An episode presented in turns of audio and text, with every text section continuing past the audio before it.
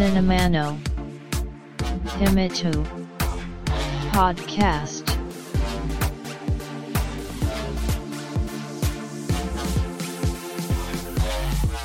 This broadcast is made by Cinema Podcaster Fuji Walker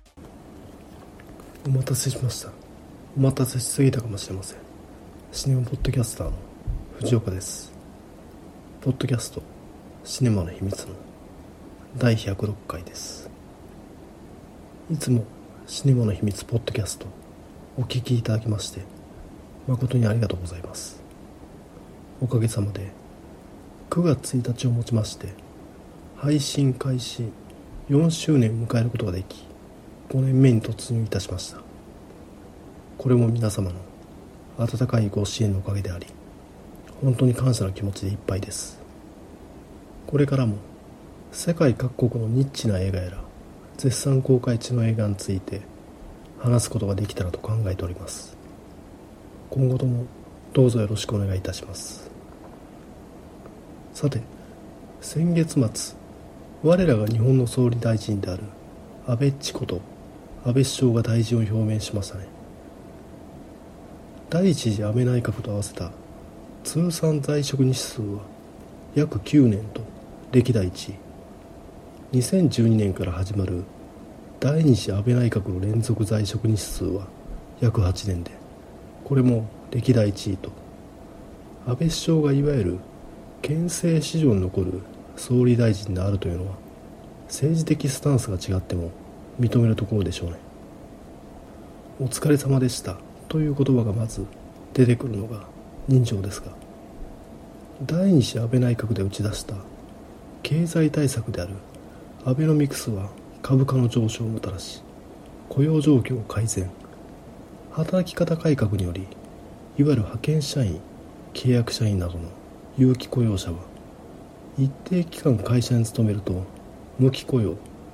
いわゆる正社員への転換を促すなどこれにより自分は安倍体制下で引き上げられたという認識があります。しかしいわゆる森かけ問題や桜を見る会防衛省の日報問題などの代表される公文書の改ざん管理がずさんであるということから長期政権の弊害が指摘されていたり有事法制である安保法制や共謀罪と呼ばれるテロ等準備罪などを整備またミサイル防衛から敵基地攻撃への転換など憲法改正せずとも戦争のできる国へと変えてしまったと。批判が多いのも確かですしアベノミクスにしても実質賃金が上昇していない。地方や労働者が恩恵に預かっていない。といった指摘もあります。しかし大体ここら辺が資料も何も見ずにさーっと言えてしまうあたり安倍首相のやってきたことというのは逐一報道されメリットやデメリットもニュースに関心のある人なら誰もが認知していてそれ自体がすごいことなのかなと。思っているよりも身近な総理大臣だったなという印象があります。また個人的にはジョン・ルカレなどのエスピオナージュいわゆるスパイものが好きなので安倍政権の功績としてファイブアイズに日本が入りシックスアイズになるかもというニュースが一番驚きました。いわゆる第二次世界大戦中にイギリスアメリカが共同でドイツ軍の暗号であるエニグマを解読するわけですがそこに端を発し戦後にイギリスとアメリカは諜報活動で得た情報を共同で管理する協定を結ぶわけです。だからいわゆる MI6 のスパイである007に CIA のフェリックス・ライターは情報提供するわけですね。そして時は冷戦。イギリスとアメリカの協定は対ソビエトを見据えてカナダニュージーランドオーストラリアと拡大しファイブアイズとなるわけです。昨今は国境をまたいだ対テロ作戦のためにドイツフランスの諜報機関とも協力関係にありそこに極東の我が日本そして韓国も加わるわけです。第二次大戦ではもちろん日本は敵国です。そこで作られた枠組みに入るわけですから時代が変わったなと。第一次安倍政権下で盛んに使われたフレーズとして戦後レジームからの脱却というものがありますが第二次大戦後に作られた世界秩序体制枠組みを見直すというものでしたがいわゆるスパイの世界では戦後レジームから脱却したわけでまさに見直したということですよね。ちなみに2015年の映画「007スペクター」では東京で世界9カ国の諜報機関が情報の共有統合に合意しナインアイズが発足するという展開がありましてこの漫画みたいな展開は現実には新冷戦と言われている。アメリカと中国の対立が原因であり日本の他に韓国が含まれるというのはそういう意味です。また対中国においては融和的であったドイツがこの枠組みに含まれているのも注目ポイントで最近のドイツは中国に対して特にチェコ台湾の問題などで厳しいことも言い出しているわけです。新しい秩序へと変化していることを感じます。映画「007スペクター」では南アフリカが含まれるなど現実とは顔ぶれが異なりますが悪の秘密組織であるスペクターが情報を裏でコントロールするために各国に働きかけてナインアイズを成立させたとなっています。現実の日本が入るファイブアイズ。悪い人に利用されないことを願っておりますがそんなこんなでさあシネマの秘密第106回始めます。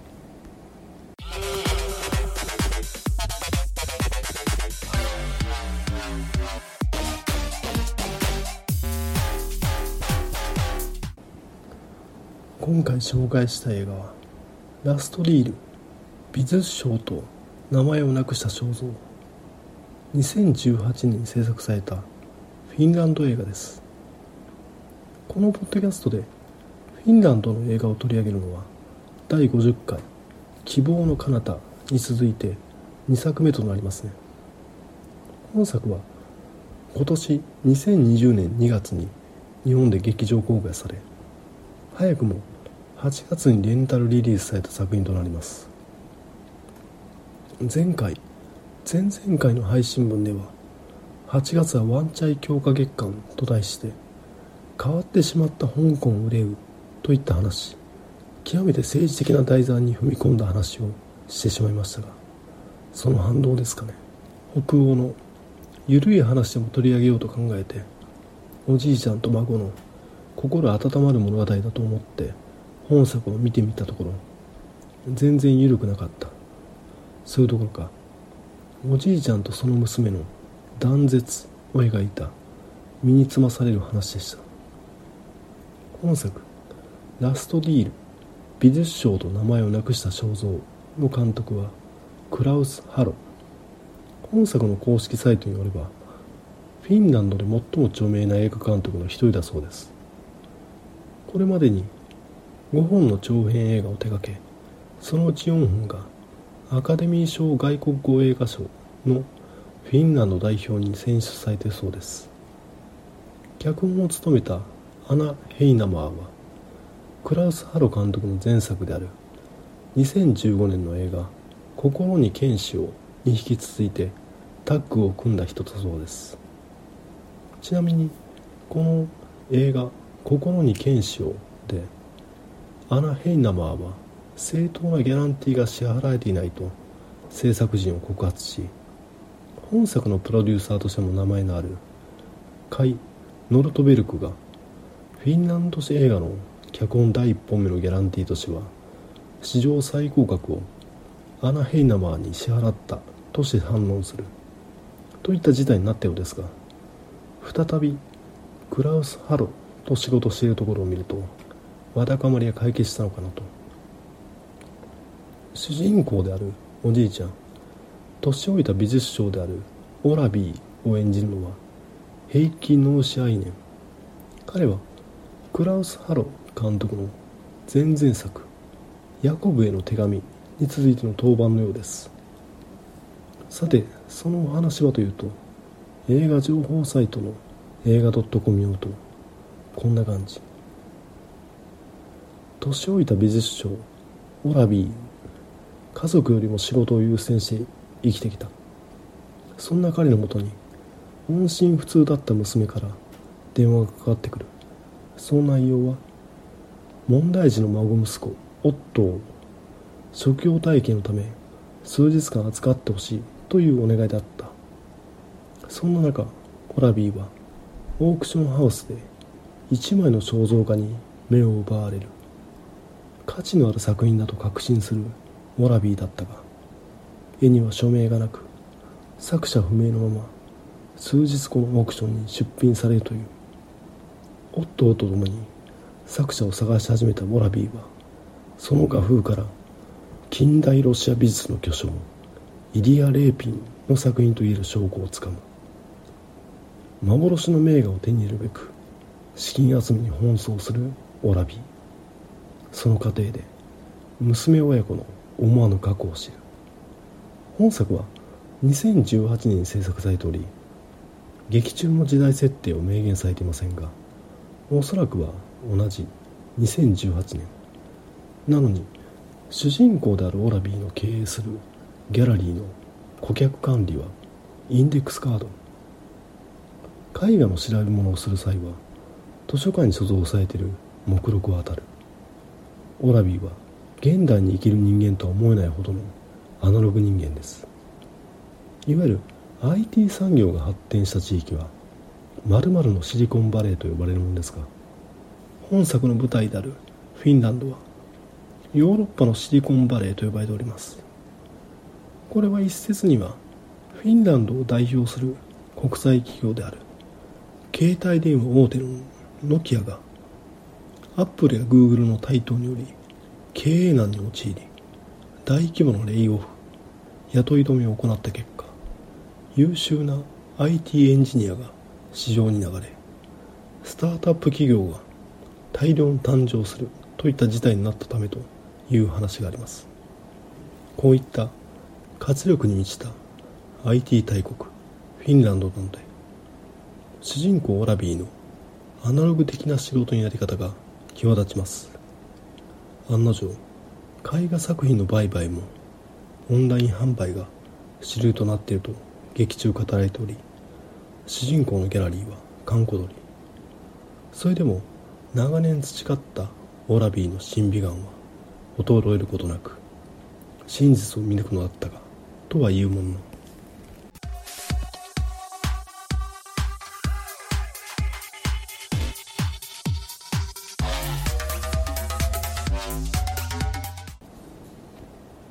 本作「ラストディール」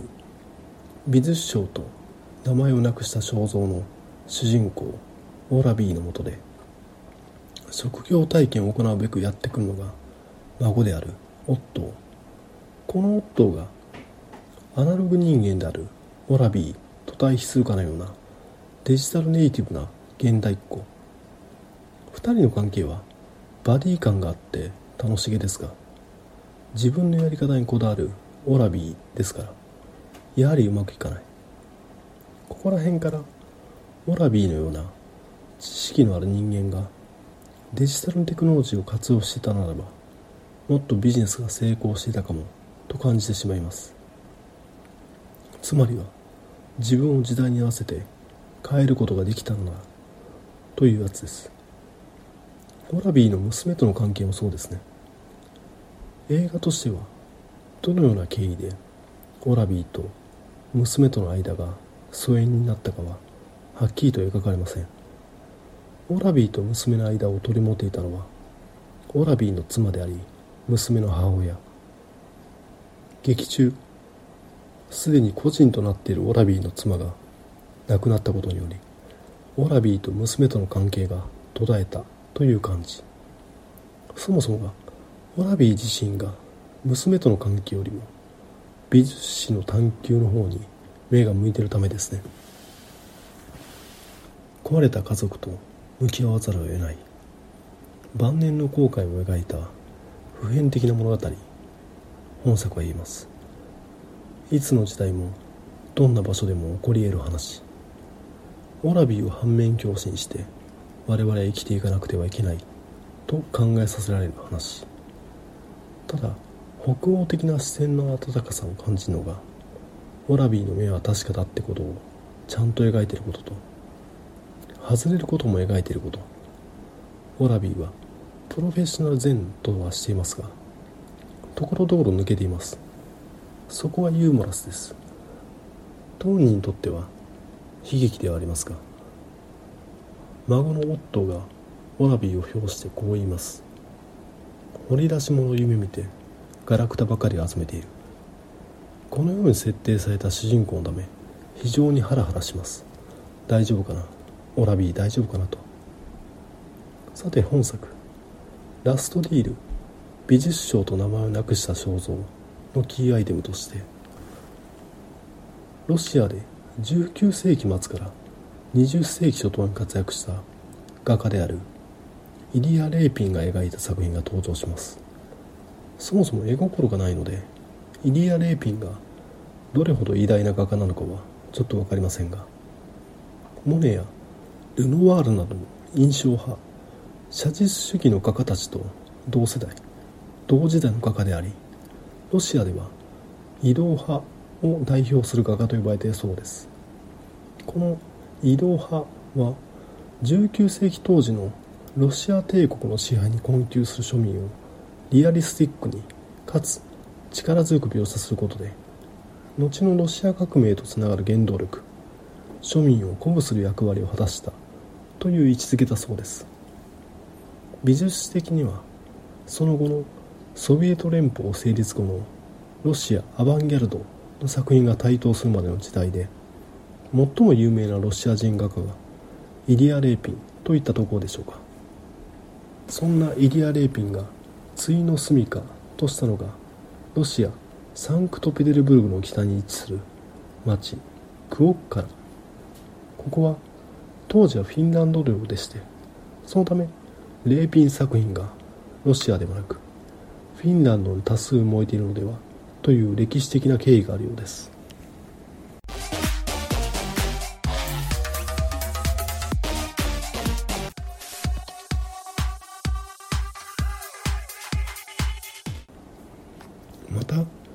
劇中ロシアの画家レーピンの作品をフィンランド人である主人公がスウェーデン人の富豪に売ろうとするわけですがこれも興味深くていわゆる12世紀十字軍の時代にスウェーデンは拡大を始め隣国であるフィンランドを領土の中に組み込みます。それが18世紀ともなるとスウェーデンとロシアとの間でバルト海の権益をめぐって戦争が勃発。ロシア側の勝利で終わったもののスウェーデンとの干渉地帯としての関わりを期待してロシアはフィンランドを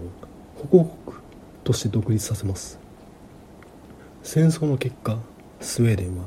それまでの大国の威信が失墜。19世紀のスウェーデンはヨーロッパに対する影響力を失ったため他の北欧諸国であるデンマークノルウェーに働きかけてスウェーデンのもとに結集し大国に対抗すべしといった反スカンジナビア主義を唱えます。しかしドイツによる干渉や北欧間の利害関係で揉めてしまい頓挫。そのためスウェーデンは20世紀以降は中立の立場を取るようになるわけです。フィンランドはロシアで起きた革命に乗じてソビエト同様に社会主義国家としてロシアの保護国から独立。第二次世界大戦ではソビエト側の影響力を排除するためドイツ率いる数十国家側で参戦後にソビエト側と停戦する条件として対ドイツ側で参戦することを求められ国内に駐留するドイツ軍とフィンランドは戦争を始めます。第二次世界大戦という凄惨な戦争においてフィンランドはソビエトドイツとの戦いに明け暮れ一方のスウェーデンは戦うことを放棄。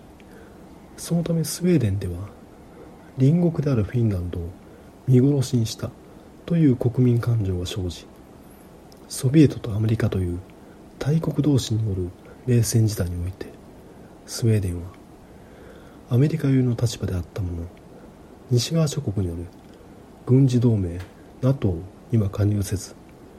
争いの火種がフィンランドに持ち込まれないように配慮するといった行動に出ます。劇中スウェーデン人の富豪が簡単に手のひら返しをしてそこに何の葛藤も生じないのはこういったスウェーデンとフィンランド間の歴史的経緯を見るとフィンランドの国民意識としてはスウェーデンもそういった風に結局は手のひら返しをするだろうと思っているんだなと感じます。このようにフィンランドはスウェーデンロシアという大国に挟まれ翻弄されながらも独立を守り続けたという歴史があり自身がプレイヤーとして決定する立場のないフィンランドという小国の悲哀みたいなものを主人公オラビーが絵を手に入れ売ろうとする行為で表現させているのかなと。てなことを話しながら本作はそういった政治的な話ではもちろんありません。また美術がテーマでありながら海外に対するうんちくやロマンといったものも観客に興味を持続させるための味付けなんじゃないかなと感じそういったロマンもまた価値のあるものだと自分だけが気づくといったエゴイズムとして表現しているように思います。やはり本質は年老いた父親が娘との関係を見なさざるを得なくなるという話です。正直自身も娘がいるので将来本作で描かれているような親子関係になると嫌だなと終始感じざるを得ない事態。に物語の着手としては一応ハッピーエンドっぽくはなっているの。いやちょっとそれ全然緩くないよと。現実を突きつけられてるようでなかなか考えさせていただきました。そんなこんなで本作おすすめです「ポッドキャスト」「シネマの日見と」「ウォーキーイテイクカムソヤ」「ゴイケン」「ドメダシウォー」「iTunes ストアの」「レビュー」「シーサー」「ブログの」「コメント」「タンブラー」「メールフォーム」Twitter account at Cinemana Himitsu Ma de One ga ishimasu こんな感じでラストディール。美術賞と名前をなくした肖像。紹介させていただいたんですがどうでしょう？さてこのポッドキャストでは第41回に取り上げさせていただきました映画「ブラックパンサー」に主演したアメリカの俳優であるチャドウィック・ボーズマンが亡くなったというニュースが先頃世界中を駆け巡りました去年43歳だったそうです2016年に大腸がんと診断されそれからの4年間は治療を続けながら俳優を続けておりましたが病に侵されていることは公表されていませんでしたつまりブラックパンサーが初登場した MCU マーベル・シネマティック・ユニバース作品である映画「シビル・ウォー・キャプテン・アメリカ」が公開された前後に病気とかかり。それ以降の映画「ブラックパンサー」はもちろん映画「アベンジャーズ・インフィニティ・ウォー」や映画「アベンジャーズ・エンドゲーム」は病気と戦いながら演技をしていたわけですね。あの筋骨隆々のボディ首から肩にかけてのラインなどを見るとまさかがん患者だと思いもしませんよ。世界中に蔓延している新型コロナウイルスの影響で公開スケジュールがぐちゃぐちゃとなっているのではっきりとしませんが再来年である2022年には映画「ブラックパンサー」の続編が予定されておりました。キャプテンアメリカとアイアンマンという MCU の二大看板が卒業した今ブラックパンサーはキャプテン・マーベルと共に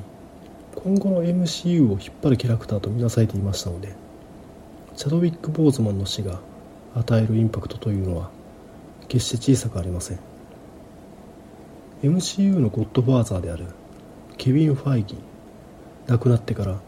闘病中だったと知ったとインタビューで答えているため MCU のスケジュールが大幅に影響を受けるのは必須です。今後もブラックパンサーを MCU に登場させるならチャドウィック・ボーズマンの代役を立てるか代替わりさせるしかないわけですでに映画「ブラックパンサー2」の劇中でブラックパンサーことティチャラが何らかの理由で崩御し妹であるシュリが後を継ぐといったストーリーになるという見立てが報道されていたりします。またいわゆる日本史好き時代劇好きには大注目であったチャドウィック・ボーズマン主演で織田信長の家臣となったアフリカ人である安家を描いた映画いわゆる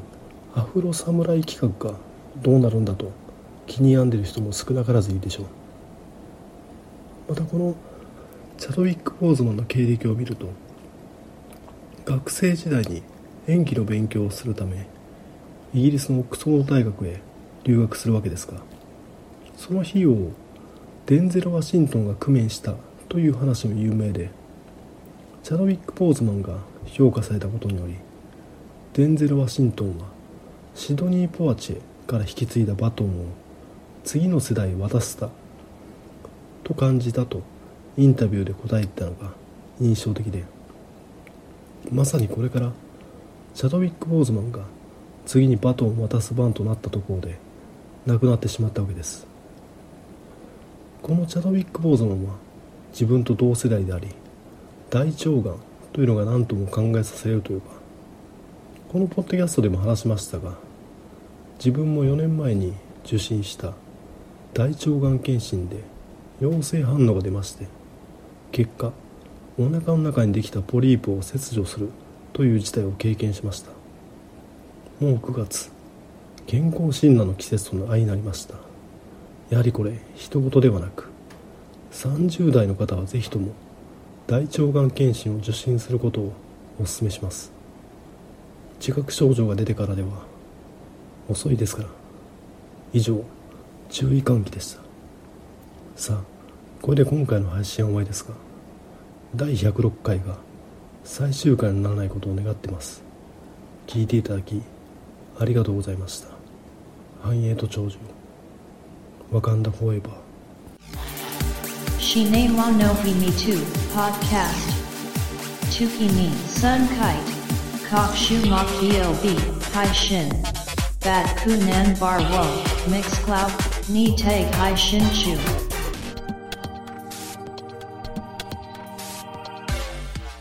In to enjoy the next broadcast distribution.